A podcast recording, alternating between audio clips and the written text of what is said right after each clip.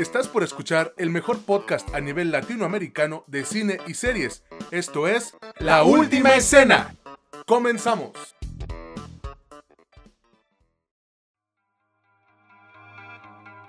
Hola, ¿qué tal amigos? Bienvenidos a un nuevo episodio de su podcast favorito sobre cine y series, La Última Escena. Yo soy César Granados y en esta ocasión me encuentro con un amigo verdaderamente especial para mí, alguien que yo conozco desde hace años y que pues ya tenía ganas de que eh, participara en este proyecto. Les presento a mi amigo Michel Moreno. ¿Cómo estás, amigo? ¿Qué tal, César? Pues eh, extendiendo la bienvenida a todos los tus escuchas y muy, muy entusiasmado de participar en en tu programa. Qué bueno, hermano, de verdad eh, me da gusto poder tenerte aquí y darle las gracias a todas las personas que nos están escuchando. Ya llegamos a 161 suscriptores. ¿Cómo ves? Uy, es, eso es muy bueno. Esperemos que, vayan llegando más. El contenido es, es excelente y yo creo que poco a poco se van a ir sumando. Así es, y en esta ocasión pues vamos a hablar de dos películas que ya se estrenaron, eh, pero de las cuales teníamos ganas de discutir o debatir.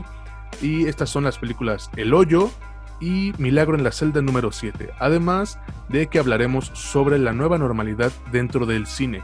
Cómo va a afectar a estas eh, pues, empresas, cómo nos va a afectar a nosotros como consumidores, como audiencia.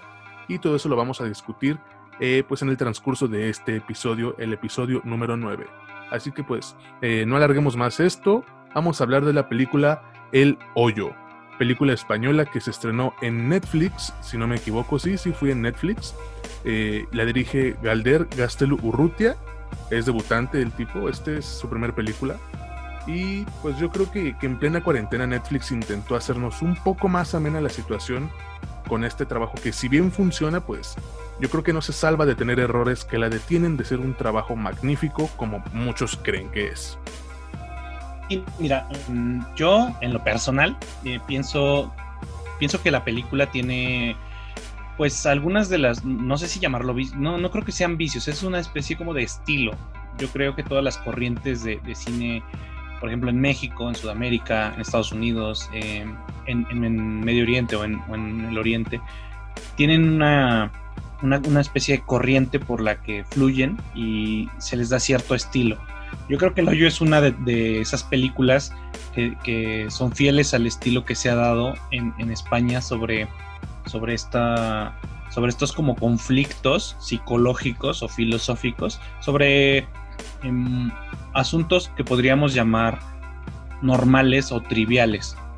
Em, a mí me viene mucho a la mente la película de El Método, que también es española, que habla sobre, sobre reclutamiento de personal de, unos directivos que, son encerrados y se les ponen a hacer ciertas pruebas.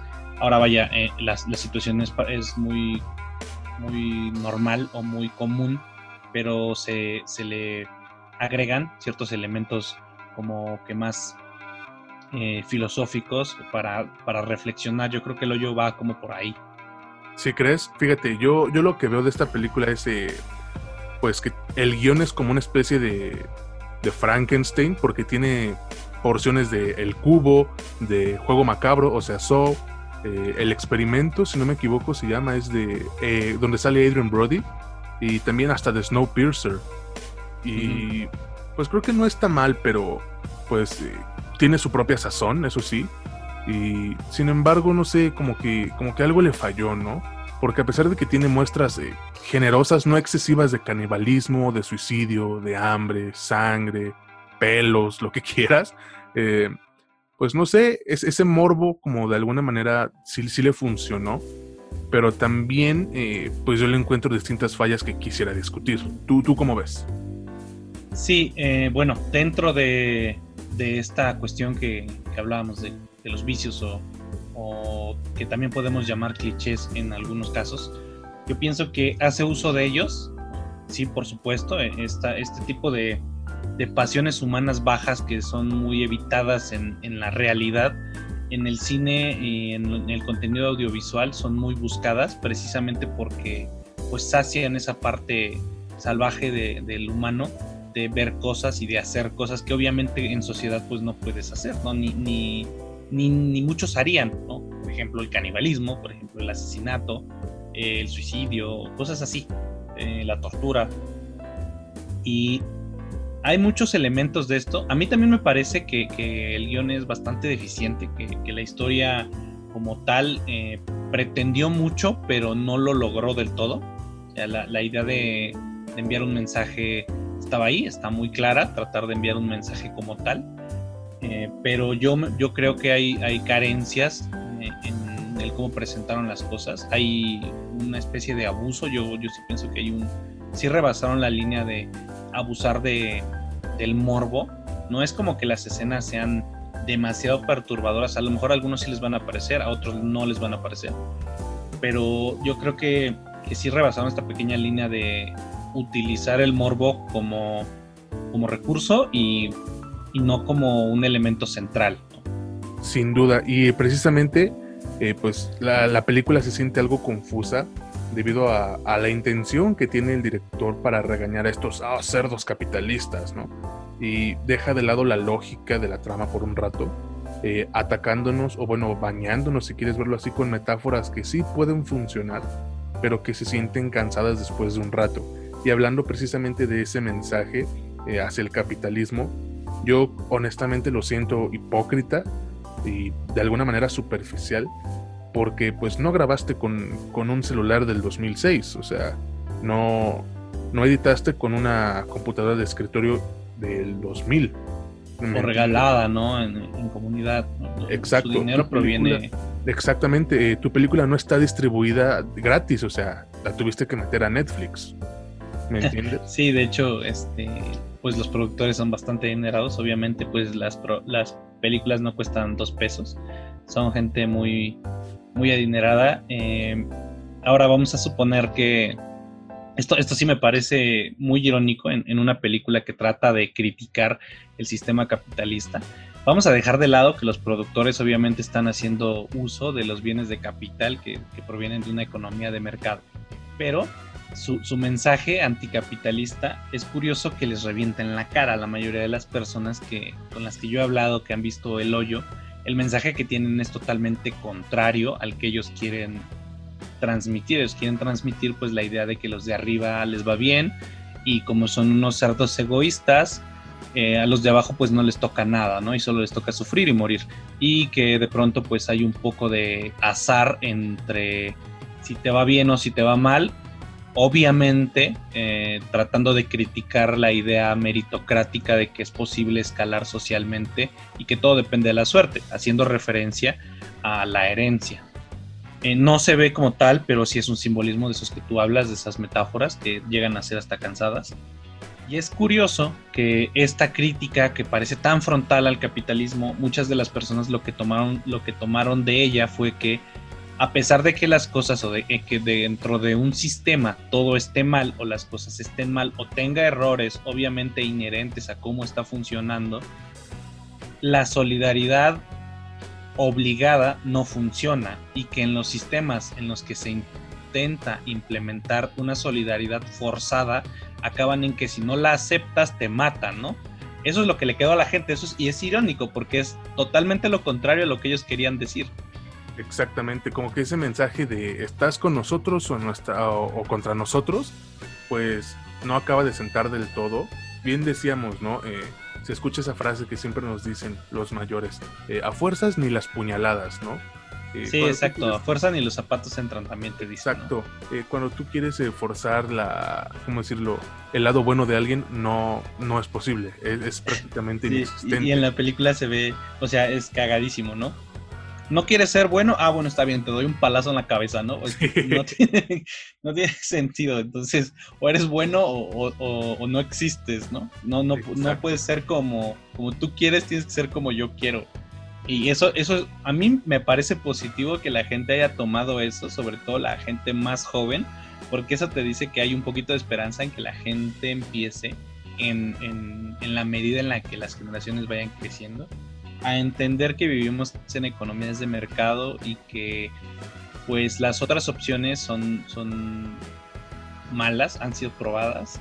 Estos mensajes anticapitalistas no tienen ningún sentido y aunque suena obsoleto inclusive hablar de capitalismo, hablar de socialismo, categorías totalmente obsoletas inclusive entre los que saben, los expertos que, hagan teoría económica, que no tenga que ver con esto. Eh, aún en estos tiempos pues se discuten en, en, esos términos y es bueno que la gente empiece como a entender un poquito de las dinámicas sociales que no funcionarían, ¿no? Que a pesar de que tienen buenas intenciones, pues no funcionarían. En ese sentido, el mensaje que quisieron dar, qué bueno que lo dieron mal, qué bueno que su guion está deficiente, porque su, mensaje, el, el, que entendió la gente, pues es el correcto, ¿no? Eso sí, tienes toda la razón. Eh, fíjate, hablando enteramente de la película, vamos a la parte actoral. Yo creo que no les puedo reprochar nada. Eh, hacen bien al demostrarnos distintos rasgos que aparecen en el ser humano cuando se enfrentan a cosas tan terribles como lo puede ser el aislamiento, algo que se está viviendo hoy en día en, la vida real, eh, como el positivismo forzado precisamente, o la misma desesperanza. En especial yo creo que quien se roba para mí la película es este Sorión Eguileor, quienes no lo ubiquen es, el ancianito que dice obvio. Trimagasi. Ándale, sí, sí, Sí, lo van a ubicar como el obvio, ¿no? Ándale, el, viejito obvio. Creo que él hace un, trabajo genial a pesar de que, bueno, del destino que sufre su personaje, pero pues creo que no lo hacen mal hasta eso. ¿Tú qué piensas? A mí me parece que sí, eh, él es el que hace el mejor papel. Ahora, eh, el protagonista a mí me parece que queda un poquito a deber, no, no siento que haya hecho el mejor de los trabajos dentro de los que estaban ahí. Concuerdo. Y en, y en general, el, el reparto eh, no se le dio mucha oportunidad de mostrar capacidades histriónicas, ¿no? No se presta mucho el tiempo en cámara como para profundizar en, las emociones o en cómo mostrar las emociones, ¿no? Exactamente, yo diría que sí le quedó grande el papel a, nuestro actor principal. No tiene caso que mencione el nombre porque no les interesa, yo lo sé. Eh, pero de ahí en fuera creo que cumplieron, eh, quitando obviamente a, a Trimagasi, que fue lo mejor los demás cumplen a secas. Y pues no, fíjate que no, no, tengo yo, yo personalmente nada que reclamarles. Eh, se puede decir, de alguna manera, que requieres un estómago medianamente fuerte para ver esta película, en especial cuando nos muestran lo que sucede en los niveles más bajos del complejo, porque esto va del 1 hasta el 300 y cacho. Y este, yo personalmente creo que la sangre que se ve es utilizada al servicio de una idea mayor una idea que continúa evolucionando a medida que avanza la película, la cual es eh, sombría, pero se mueve con una velocidad pues tan voraz que nos encontramos pegados a la pantalla, jadeando o haciendo una mueca, anticipando incluso con cautela pues eh, qué tan malas pueden ser las cosas que están viviendo estas personas. Sí, entrando en esta en este recurso que se usa mucho en, en productos audiovisuales, de mantenerte en un estado de estrés y ansiedad constante para que estés emocionado quieras seguir viendo el producto. Ahora, yo concuerdo completamente contigo, yo creo que la sangre, yo creo que em, todo lo que podemos llamarlo de algún modo perturbador está justificado dentro del ambiente en el que se desarrollan las cosas, no es un pretexto, no es como querer mostrar eso solo por quererlo mostrar, como hay mucho cine que a mi parecer es muy malo, eh, en el que pues las tripas, la sangre, la, todo, ese tipo de, crímenes em, solo suceden como pretexto para mostrarlos en pantalla, ¿no? no son parte central de nada, no, no, no tienen congruencia. En este caso, a mí me parece que sí, son un recurso, son de hecho algo que hace congruente eh, la estancia dentro del, del hoyo creo que hay un, hay un cierto grado de exceso, eh, pero es muy mínimo, o sea, no me parece que sea a resaltar el que esté en exceso. Eh, en eso tienes razón, te digo, eh, funciona por un bien mayor, no, no lo exageran, no abusan de ese recurso. Y precisamente ahorita que mencionabas estas otras películas que utilizan esto y no les funciona y que son malas, vi muchos comentarios yo en redes sociales sobre gente diciendo, ay, ¿Cómo es que les da miedo eso? Deberían ver películas bien ojetes como Holocausto Caníbal, eh, A Serbian Film, El Sempiés Humano. Y pues hay que dejar algo en claro, ¿no? Que algo, es algo que, tú y yo hablamos en, algún momento. Eh, pues el cine no es como una competencia para ver eh, qué tan perturbadora es una película, ¿no? La sensibilidad. no es una competencia olímpica de ver quién aguanta más sin vomitar, ¿no? Así es. Eh, mira, la, digámoslo así, la sensibilidad humana es un lienzo no existe una sola varita para medirla y depende de distintos factores y contextos, ¿no? Lo que te puede perturbar a ti como espectador, a mí puede no hacerme nada y viceversa, ¿no? A mí esta película no me perturbó, hay a quienes sí, pero se debe a distintas vivencias que estas personas pues han tenido. Efectivamente, o sea, depende de tu contexto sociocultural. Por ejemplo, a los mexicanos es muy probable que muchas de las escenas no nos parezcan precisamente perturbadoras porque estamos en constante exposición con la brutalidad del narco, por ejemplo. Así y te vas insensibilizando ante ciertas cosas. A otras personas, por ejemplo, en el primer mundo, si lo podemos llamar así, en, Europa, en donde pues no suceden este, esta clase de brutalidades, esta clase de barbaridades, puede que sea más difícil de digerir el verlas. Y también depende de la persona, ¿no? Hay personas que son más sensibles, hay personas que son menos sensibles. La perturbabilidad de una escena no determina en lo más mínimo si, una, un producto, si una película, si una serie es buena o mala, ¿no? Puede haber, hay películas, obviamente, que son de, terror, por ejemplo, que no tienen ninguna escena de decapitaciones, de estripamientos y son excelsas. Y hay películas que están llenas de, de sangre y tripas y son malísimas, ¿no? Exacto, como las que mencionábamos de Exacto. Holocausto Caníbal. Son muy malas, son muy malas. Yo no entiendo, yo hasta la fecha no entiendo por qué a la gente le encanta tanto ver ese tipo de películas que son verdaderamente malas. O sea, no es como que porque no me gustó eh, tiene que ser mala. No, la película es mala. esas son, son películas verdaderamente mal hechas y, tienen su público porque hay gente que considera que el cine eh, se mide en, en calidad de sangre y tripas, ¿no? No tiene ningún sentido, pero hay gente que así lo considera. Exactamente. Bueno, en conclusión, ¿qué te parece? A mí esta película personalmente, eh, pues podría no tener mucho que decir con su mensaje porque para eso tenemos Parásitos de Bong Joon-ho, eh, pero lo que sí dice lo dice de manera efectiva y en vez de darte eh, un golpe en el hombro, te da un golpe en la cara con ese mensaje. Es un viaje incómodo hasta ciertos momentos que muchos no quisieran tomar, precisamente, otros que van a encontrar difícil de resistir y otros pues que simplemente no les va a importar porque van a decir, ah, yo veo descabezados en mi, en mi, en mi vecindad, en mi barrio diario, ¿qué importa? Eh, ¿La recomiendo yo? Sí. Y pues no es como que podamos ir al cine, ¿estás de acuerdo? Además, bueno, es un producto de, de streaming, entonces puedes verlo en la comodidad de tu casa. Así es, pero a ti qué te parece, ¿sí la recomiendas o no? Yo sí la recomiendo. Eh, en lo personal, yo me, parece que es un producto bueno, eh, que es un producto bueno a secas. Tampoco es como para ponerle la mejor de las calificaciones. Es un producto bueno a secas, yo creo que debe verse. Se puede disfrutar. Sí, como dices, hay otros productos que hacen eh, ese mismo tipo de protesta, el, tipo de protesta que quiere hacer el, autor, los productores, el director, de mejor manera, si, si eso es lo que se busca.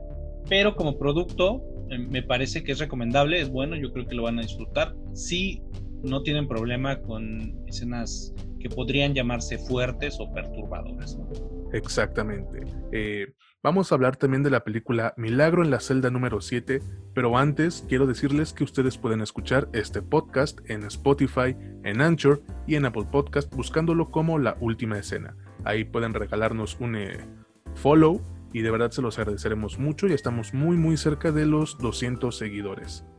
Ahora sí, eh, como decía, Milagro en la celda número 7.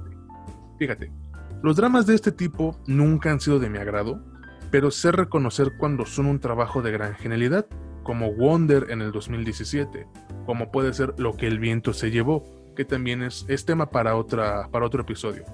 Sin embargo, este trabajo no es malo, tampoco es bueno, ronda como en esa zona gris de la mediocridad a mi consideración. ¿Tú qué crees? Mira, eh, vamos a, decir primero, eso es algo que yo creo que debemos de tener todos en cuenta, es un, es un refrito de, del refrito, creo que es el primero, ¿no? O, el segundo, no sé qué número de refrito es.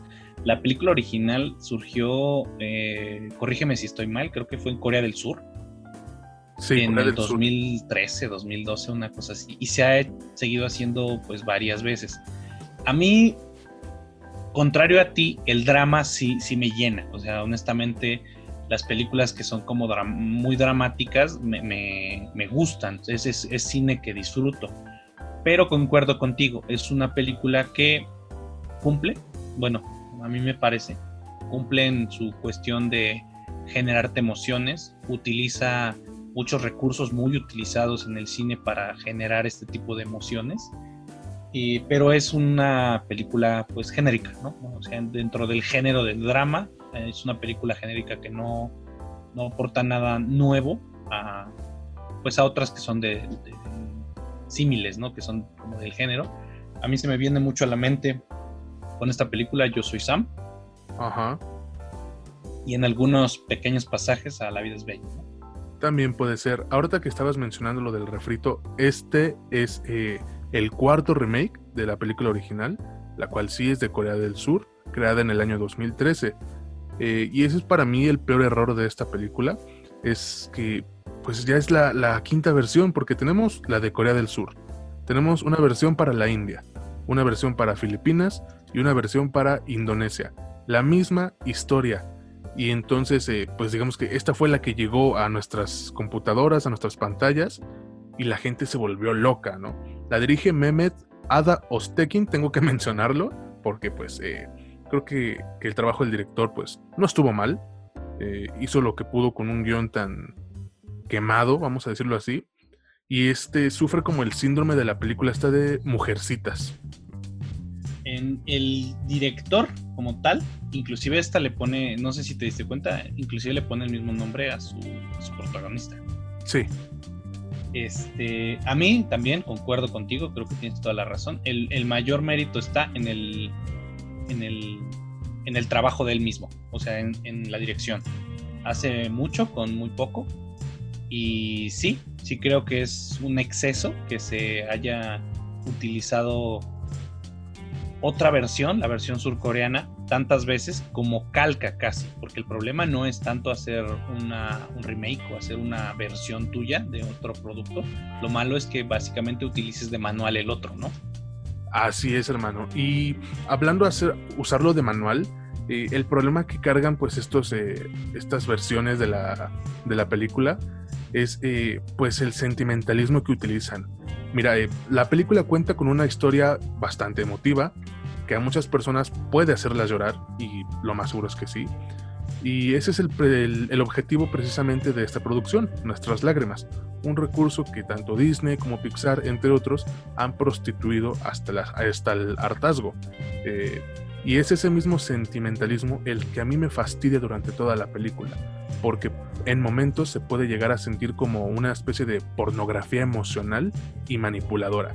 Si a la película yo le cambio a la niña por un perro, pasaría lo mismo. Sí, definitivamente.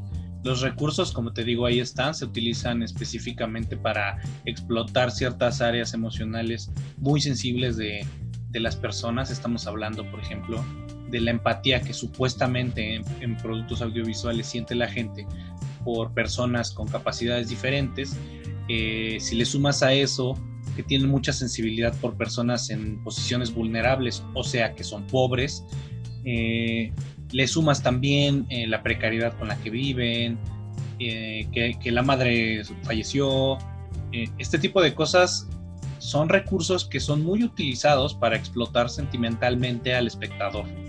Y volvemos a lo mismo, es una película de manual. O sea, si, en una escuela de cine te dicen, vas a hacer una película de drama, pues métele a la madre muerta, métele pobreza, métele a una persona con capacidades diferentes, mete a, unas a una autoridad que sea eh, indolente completamente al dolor ajeno y pues ya, tienes la fórmula, ¿no? Exacto. Pero fíjate que a pesar de eso, eh, no todo es malo ya que a pesar de no ser pues original en casi ningún sentido, pueden mostrarte y logran mostrarte un relato tierno y a la vez cruel, por lo que puede resultarnos muy sencillo empatizar con los personajes principales. Y hablando de esto, yo creo que dentro de la parte actoral son los dos protagonistas quienes destacan de, de mejor manera, aprovechan al máximo lo que les da este guion de manual precisamente y logran robarse el corazón pues, del público sin caer en lo sobreactuado o en lo insípido. A eso nos demuestra que Turquía tiene talento actoral. Eh, precisamente en eso estaba yo pensando cuando estaba viendo la película. Mira, eh, hablando de lo actoral, las personas que más demuestran su capacidad son tanto el protagonista Memo, o sea, que no me acuerdo del nombre del actor, y la niña Ova, que ella sí me acuerdo de su nombre porque es, por lo que busqué, es una actriz infantil muy aclamada dentro de su propio país, es Nisa Sofía Skongur. Eh, seguramente va a tener más papeles porque la verdad es muy buena eh, como, como, actriz, es buenísima la niña. Eh, el actor también es muy bueno y los demás dentro de lo que cabe, dentro de lo que es esperado en una producción que seguramente no tuvo el gran presupuesto, hacen su papel muy decentemente. No hay uno solo que tú notes que sea el que encontraron porque costaba 20 pues, pesos, ¿no? O sea, no encontraron al actor barato que, podían ahí rellenarlo porque sale dos minutos en escena. No, o sea, la mayoría, no la mayoría, la totalidad de los actores de la, de la película cumplen y cumplen bien. No hay uno solo que muestre pues, debilidades. Exacto. Ahora, dentro de la película como producto, el director, no, no tengo conocimiento de si él tiene alguna inclinación ideológica o si tiene alguna inclinación religiosa, pero dentro de lo que tratan de mostrar y además no he visto el producto original si también tiene esta carga eh, ideológica religiosa. Lo que te mencioné cuando medio hablamos de la película es que esta película trata de mostrar al protagonista como el redentor, como un mesías. Vaya, no nos confundamos, no es como que vaya, vaya a hacer milagros como convertir el agua en vino, cosas así, pero sí trata de mostrar la idea de una persona totalmente inocente, pura y buena, que logra hacer milagros emocionales en sus semejantes, ¿no? Eh, hay, pequeños detalles que son referenciales a, la religión, por ejemplo. las personas que están en la celda, sus compañeros, son, son 12 personas, son, si lo ponemos en otras palabras, son sus 12 apóstoles.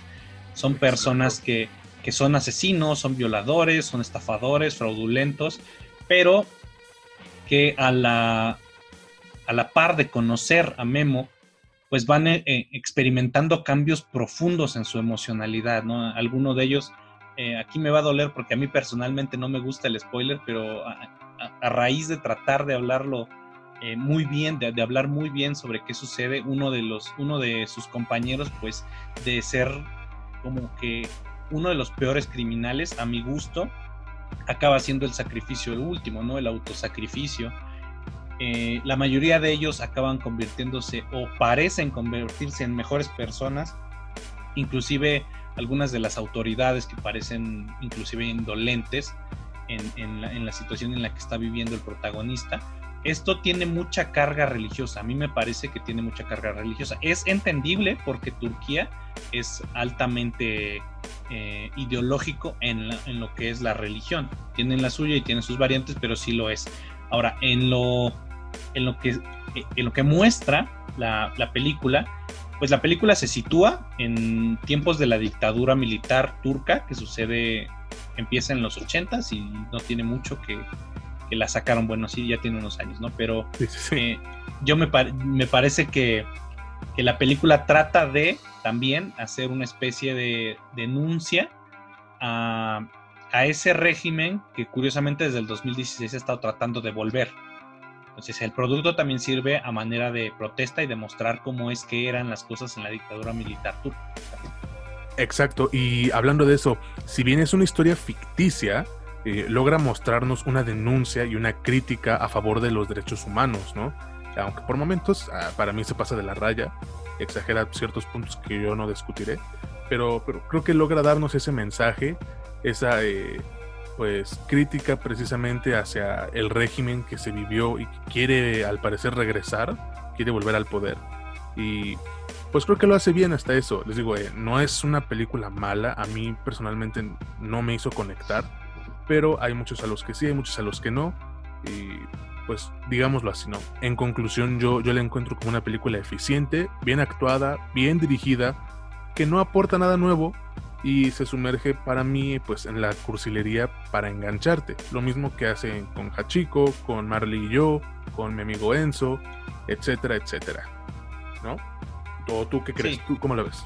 De hecho, eh, cabe perfectamente en ese género que inclusive tal vez podríamos llamarle de algún modo, pero que está lleno de clichés y lleno de recursos sentimentaloides que yo me declaro culpable aquí, a mí me gustan, o sea, son cosas que disfruto en lo audiovisual, son películas que a mí me llaman, yo sé perfectamente diferenciar de que si si esta película me gusta, no, no, necesariamente tiene que ser buena, pero la película yo la disfruté, o sea, en lo personal pude disfrutar la historia, pude disfrutar los elementos que encuentran, a mí me, gusta mucho encontrar elementos de otras culturas, de otros lugares lejanos al mío, a, a mi contexto sociocultural, y este, este tipo de, productos me permiten darle un vistazo a algunos lugares que tal vez de otro modo no podría yo conocer, como podría ser en este caso la sociedad turca de los ochentas. ¿no?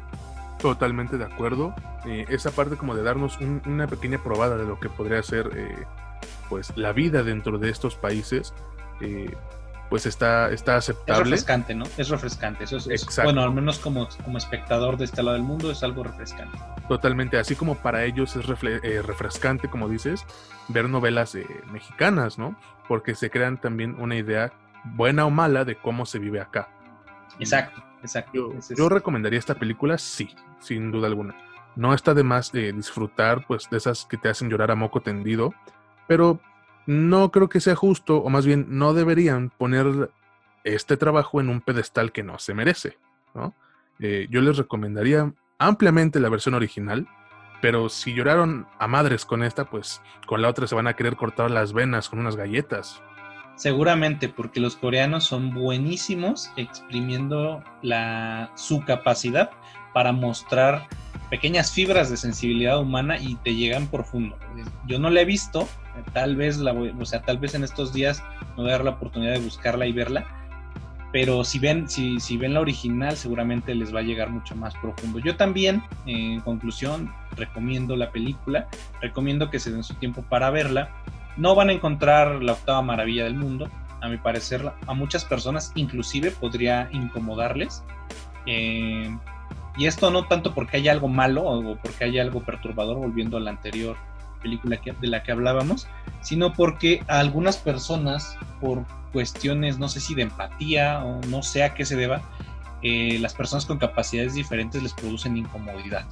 Exacto. No es malo, no es malo, pero a algunas personas sí les pasa. O sea, les pasa que prefieren evitar el tema por, pues, no sé si sea sensibilidad personal, no sé a qué se deba, pero en ese sentido algunas personas la van a encontrar hasta un poquito incómodo.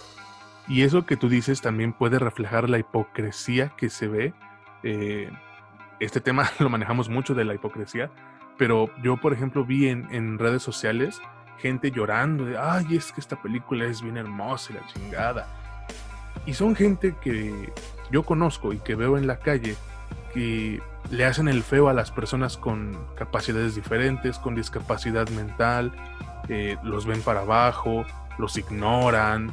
Eh, no, no, no pueden ser tan falsos, ¿me entiendes? Esas cosas me hierven la sangre. Sí, claro, hay mucha, hay mucha hipocresía. Eh, es, es lógico en tiempos de las redes sociales que seas la persona más filantrópica en, en, Instagram y en Facebook y en la vida real pasas al lado de una persona que se ve evidentemente miserable y no puedas extenderle ni un peso. Eso, eso es muy común y es muy normal, se puede ver todos los días. Sí, claro, es, es un rasgo muy negativo de, de, las personas, pero bueno, ¿qué se le va a hacer? no eh, Así, son, así es como logran dormirse por las noches y no los podemos cambiar. Totalmente, hermano. Eh, ahora sí vamos a llegar al, al, tema principal de este, de este episodio, algo que ya tenía muchas ganas de discutir, y es la nueva normalidad dentro del cine. Antes de eso quiero recordarles nuevamente que pueden escucharnos en Spotify, en Anchor y en Apple Podcast buscándonos como la última escena. Ahí pueden este, googlearlo también si quieren, les va a aparecer. Regálenos un follow y pues estén atentos porque probablemente eh, se haga una pequeña rifa para un producto. Eh, más detalles próximamente, ¿no? Ahora sí, la normalidad, o bueno, la nueva normalidad dentro del cine. ¿Cómo nos va a afectar esto? A ver, tú, Michel, ¿cómo crees que esto nos puede afectar? Bueno, eh, en primera hay que tener en cuenta que los cines, hablando meramente de los complejos que proyectan las películas que tanto nos gustan, proyectan antes de la pandemia siempre un aforo de más o menos el 50% de su capacidad para promediar cuánta gente entra a sus salas. Esto teniendo en cuenta que pues en las mañanas, en los días entre semana como lunes, martes, jueves, en las mañanas entran dos o tres personas y en las noches entran pues pocas, pero entran, ¿no? Y en fin de semana está todo abarrotado. Así es. Con la nueva normalidad se supone que se va a permitir que entre el 30% del aforo. Eso ya para empezar eh, dificulta muchísimo los ingresos de, de, de, las casas de las casas productoras, de las pequeñas casas colaboradoras para entregar productos nuevos, porque las empresas que se dedican a proyectar, en este caso vamos a hablar eh, de, de Cinepolis y Cinemex, que son las más grandes aquí en México, y Cinepolis es de las más grandes del mundo, de hecho. Van a tener problemas ingresando la cantidad de dinero que pensaban ingresar en, el año y eso los va a poner en aprietos con sus accionistas y esto a pesar de que son criterios meramente económicos, a nosotros como cinéfilos nos importan mucho porque el hecho de que te limiten la cantidad de gente que va a entrar, de algún lado tienen que salir los ingresos para compensar el proyectar esa película y eso, eso lo más probable es que acabe viéndose reflejado en el precio de las entradas. Yo en lo personal considero que no hay que quejarse de si el producto sube de precio. Cuando hablamos de producto hablamos de meramente las entradas, inclusive pues otras cosas también pueden subir de precio como todo lo que está en dulcería. Pero las entradas de, inicio yo creo que van a subir de precio. No creo que haya que, que quejarse, hay que ser un poquito solidarios. Sí, yo sé que son empresas multimillonarias pero eh, hacen, lo, hacen lo que pueden. Eh, Cinépolis, por ejemplo, pues no despidió a sus empleados. Le siguió pagando, fíjate, a, sí, exactamente. Le sigue pagando, ¿no? O sea, ellos se han puesto, como dicen en, el argot eh, Godín, se han puesto la camiseta con sus empleados, con la gente. Machín. Eh, pues yo creo que cuando volvamos a esta nueva normalidad, sí nos va a afectar un poco en las entradas, en el costo de las entradas, pero también nosotros hay que ponernos la camiseta y tratar de devolverle un poquito el favor que ha hecho esa empresa michoacana, que es orgullosamente mexicana. No me gusta mucho esta idea de que sean de, de apoyar lo mexicano, pero sí lo apoyo cuando el producto es tan bueno como para poder ser exportado. Cinepolis se encuentra en México. Yo, por ejemplo, la última vez que estuve en Lima, eh, hay Cinépolis ahí, yo fui a un Cinépolis ahí a ver este Avengers Endgame. Eh, lo hay en toda Latinoamérica, tiene planes de expandirse hasta Europa, es una empresa mexicana socialmente responsable, aparte, apoya mucho a la gente, apoya mucho a los chavos, a lo mejor hay algunas condiciones laborales que son discutibles, pero ese no es el tema. Ah, la cosa es que en esta pandemia se, se apoyó a los empleados, se les siguió pagando y aunque se va a ver afectada la industria, está de nuestro lado también poner un poquito, un granito de arena en, apoyarles, ¿no? Yo creo que esa es la, afectación principal que veo como consumidor y como empresa de proyección de películas, ¿no? Eso, eh, pues, está a debatir. Yo estoy de acuerdo contigo. Eh, también tendríamos que, que echarles la mano así como ellos lo están haciendo. Y a pesar de que mencionas que son empresas multimillonarias, pues se la están viendo pesado, hermano. ¿Por qué? Cinépolis en la Ciudad de México ya cerró ocho complejos porque no aguantaron el madrazo de la, de la pandemia. Sí, eh, claro. ¿Tú crees, o bueno, la gente cree que es bien sencillo y, ah, como son millonarios pueden aguantar 10 años sin trabajar? No. O sea, no, la, mayoría de las personas... Que hacen, perdón, la, fortuna que hacen es este pues trabajando, hermano, no, no es como de cría fama y échate a dormir, no, se sigue generando, no es como que eh, diga, ¿sabes qué? Los domingos cierra Cinépolis, no, porque perderían una cantidad enorme de dinero en un solo día. Así es, sí, pero, o sea, la, mejor explicación es cuando te das cuenta, cuando tú, tienes un negocio y te das cuenta cuánto se gasta al mes y cuánto ganas. Vamos a poner un ejemplo muy sencillo, ¿no? La mayoría de los, de los negocios ganan la minoría de lo que, del flujo de, dinero. Si tú, por ejemplo, tienes una tienda de, de cómics, o sea, una tienda de libros, o una tienda, lo que sea, lo que se te antoje, y tú generas 300 mil pesos al mes. De esos 300 mil pesos al mes, solamente 50 o 60 son tu ganancia, lo que te vas a quedar y lo que te vas a embolsar. El resto son tus gastos, ¿no? Reinversión, tu renta, tus empleados, tus impuestos y tus gastos, ¿no? Internet, luz, etcétera, lo que sea. Todo eso es, todo eso es, eh, es, este, es un gasto, vaya, es una inversión, un costo. Los, los, ingresos son menores, o sea, la, la, menor parte te la quedas tú, pero si no hay nada de venta, tú tienes que poner costo y ganancia, o sea, tienes que reponerlo todo. Así sean multimillonarias, sean las empresas más grandes del mundo, ellos tienen gastos gigantescos. Para ganar 10 millones al mes de ganancia neta, ellos tienen que haber invertido otros 60 o 70 millones. y si no hay ventas, pues los tienen que sacar de su bolsa. Y ninguna empresa en el mundo tiene dinero infinito para soportar pandemias tan largas o soportar cierres tan largos. Ahora, en algunas partes del país sí me parece que van a abrir el 15 de julio, ¿no? No, no estoy muy seguro de eso. creo que aquí en la Ciudad de México van a empezar a abrir hasta septiembre, hasta semáforo verde. No lo sé. Pero lo, que sí es que esta nueva normalidad va a cambiar muchas dinámicas de costos, de, de movimiento y de mm, aceptación, porque vamos a, vamos a hablar de un tema que es más delicado, que es la gente que no quiere respetar las cosas porque nada más no quieres respetarlas. Totalmente. Ahora, eh, yo quisiera poner, eh, pues, en la mesa, vamos a decirlo así, un, pequeño tema que contrastaría con lo que también estamos defendiendo, ¿no? Si bien dijimos hay que apoyar, hay que también echarles la mano, hay que poner esto en, boca, ¿no?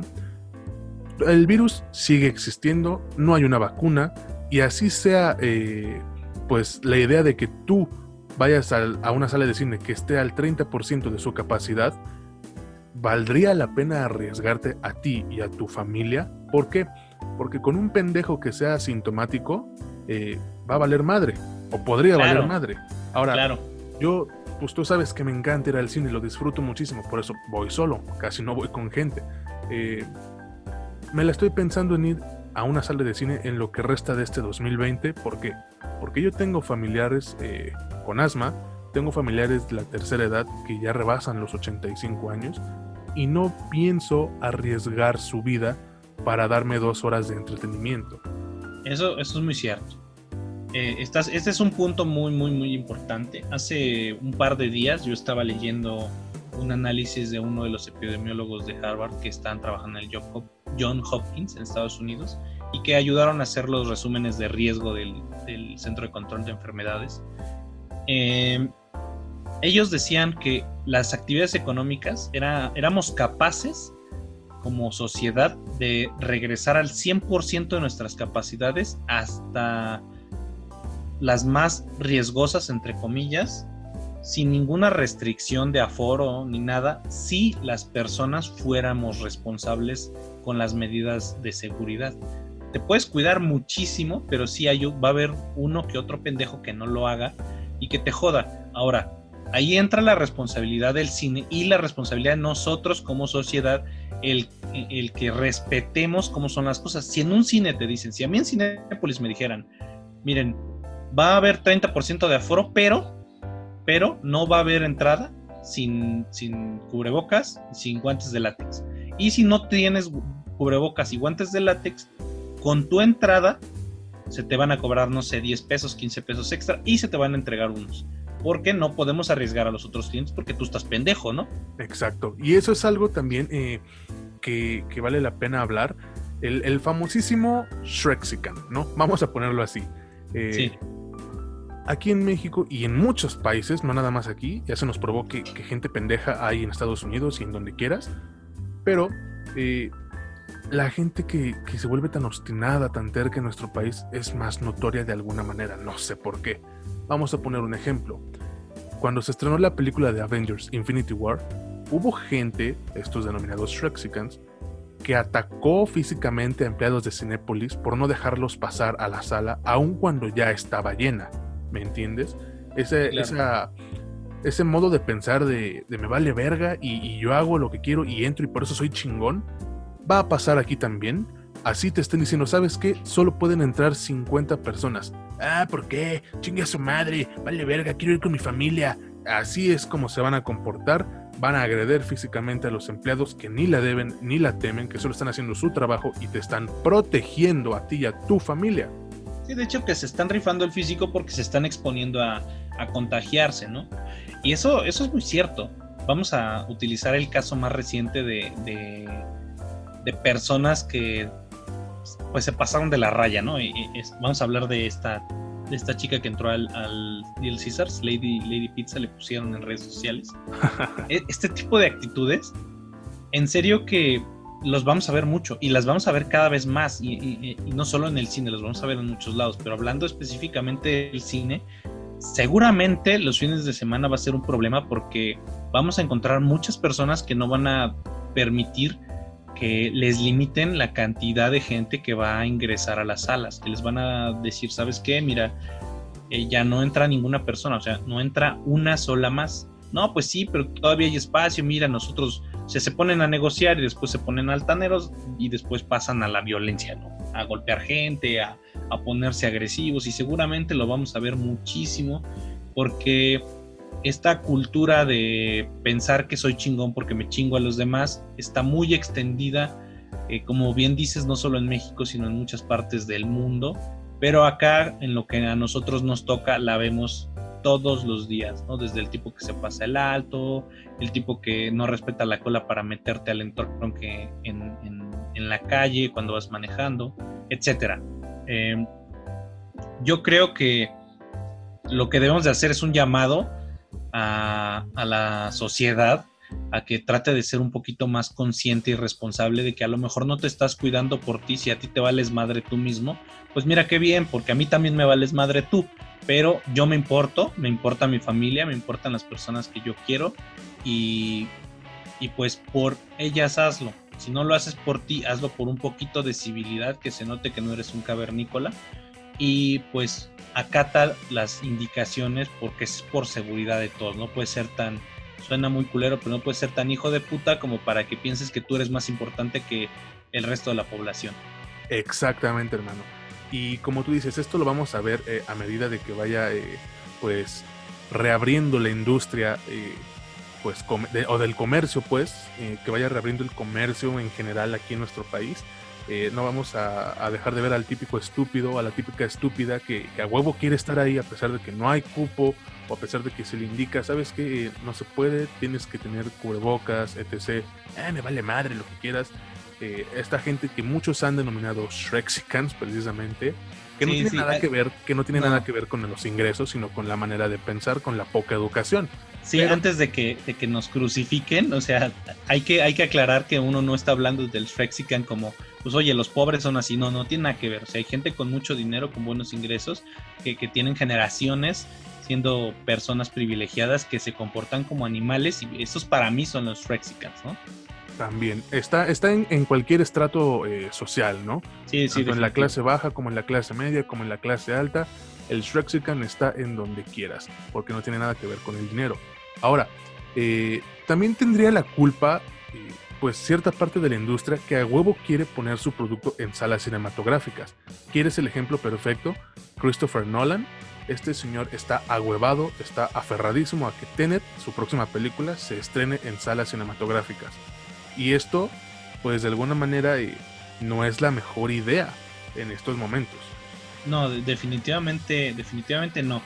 Algo que, he hablado no solo contigo, sino con otros, otros amigos, es que esta pandemia ha digitalizado a la fuerza a muchísimas personas que estaban tercas en aceptar que pues el mundo estaba cambiando.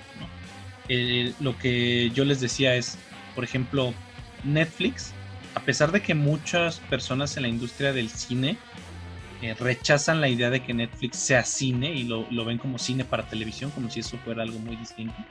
Em, a pesar de eso, gracias a plataformas como Netflix, se ha acercado el contenido de calidad y, el cine mismo a gente que antes pues no tenía ni idea. Si tú lo puedes ver y medir o medio sondear en redes sociales, de unos años para acá, la gente interesada en los productos audiovisuales, cine, series, eh, documentales, etcétera, ha crecido exponencialmente. Y es debido a esto. Eso no sucede debido a otras cosas como que esté de moda, etcétera. Em, sino que es debido a esto.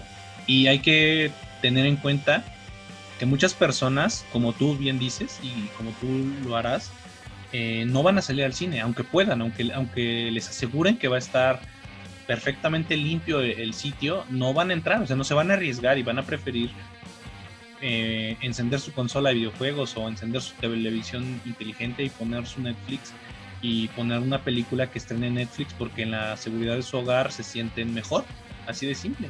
Y esos cambios también la industria del cine los tiene que empezar a asimilar, que las cosas pues ya no van a ser como era, ¿no?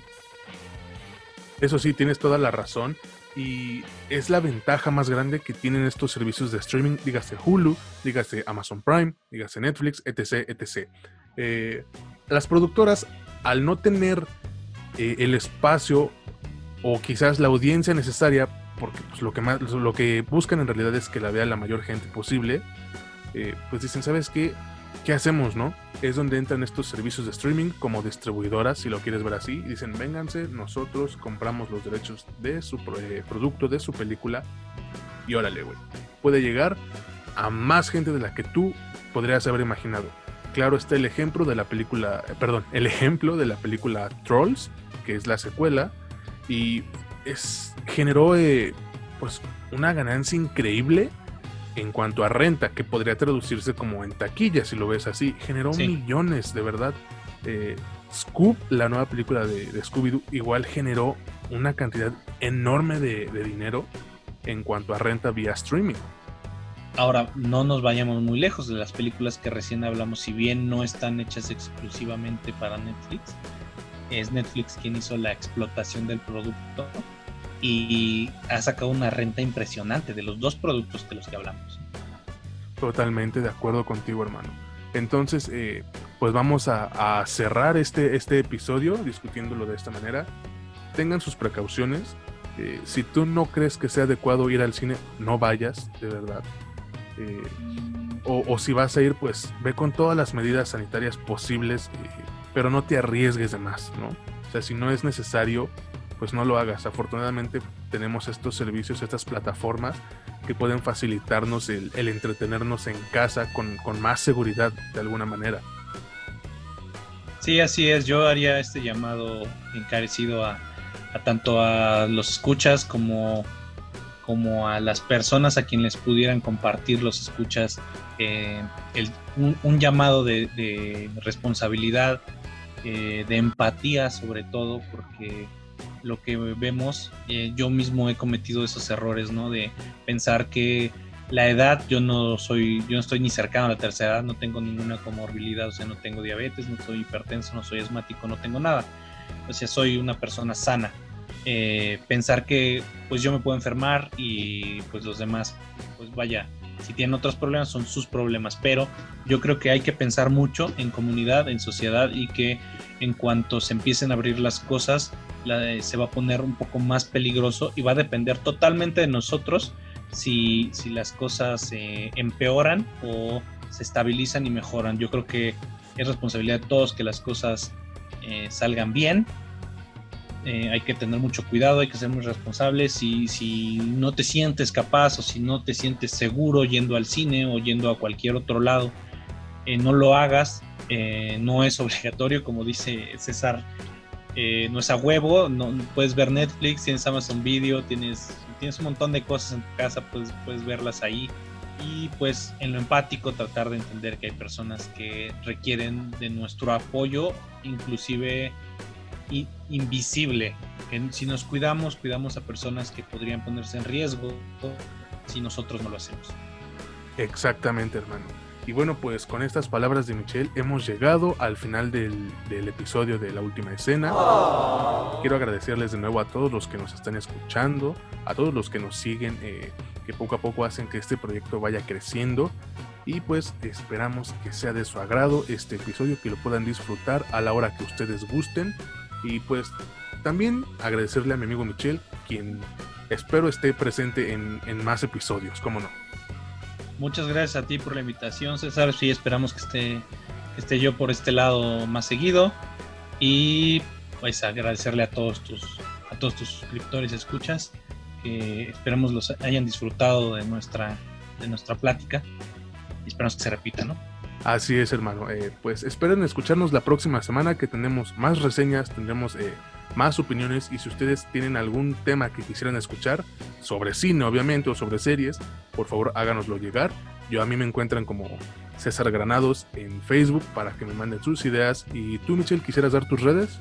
Sí, a mí me encuentran como Mitch Moreno, igual este, pues estoy en contacto con, con César.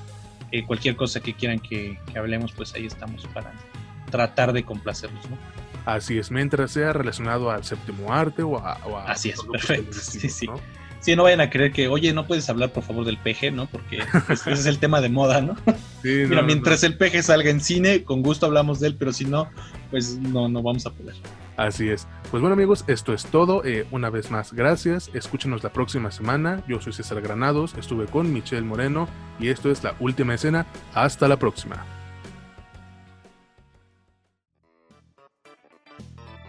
Esto fue La Última Escena. Escúchanos la próxima semana y entérate de más noticias y opiniones sobre el séptimo arte y tus series favoritas. La Última Escena.